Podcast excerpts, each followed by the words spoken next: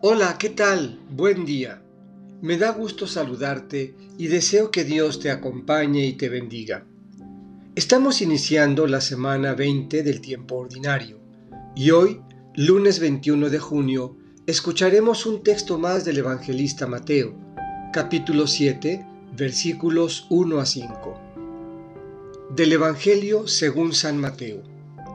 En aquel tiempo, Jesús dijo a sus discípulos, No juzguen y no serán juzgados, porque así como juzguen los juzgarán, y con la medida que midan los medirán.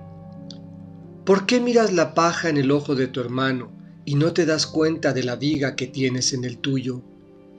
¿Con qué cara le dices a tu hermano, déjame quitarte la paja que llevas en el ojo, cuando tú llevas una viga en el tuyo?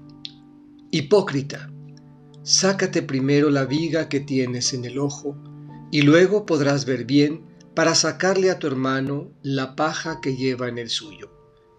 Esta es palabra del Señor. Meditemos. No juzguen, dice el Señor. La corrección fraterna es un camino de ida y vuelta, pero no comienza juzgando al otro, sino mirando primero hacia el propio corazón. Es imprescindible liberar la mirada de todas las vigas que atrancan el paso de la luz y de la verdad. Falsedad, prejuicios, maldad, desconfianza, apariencias, hipocresía.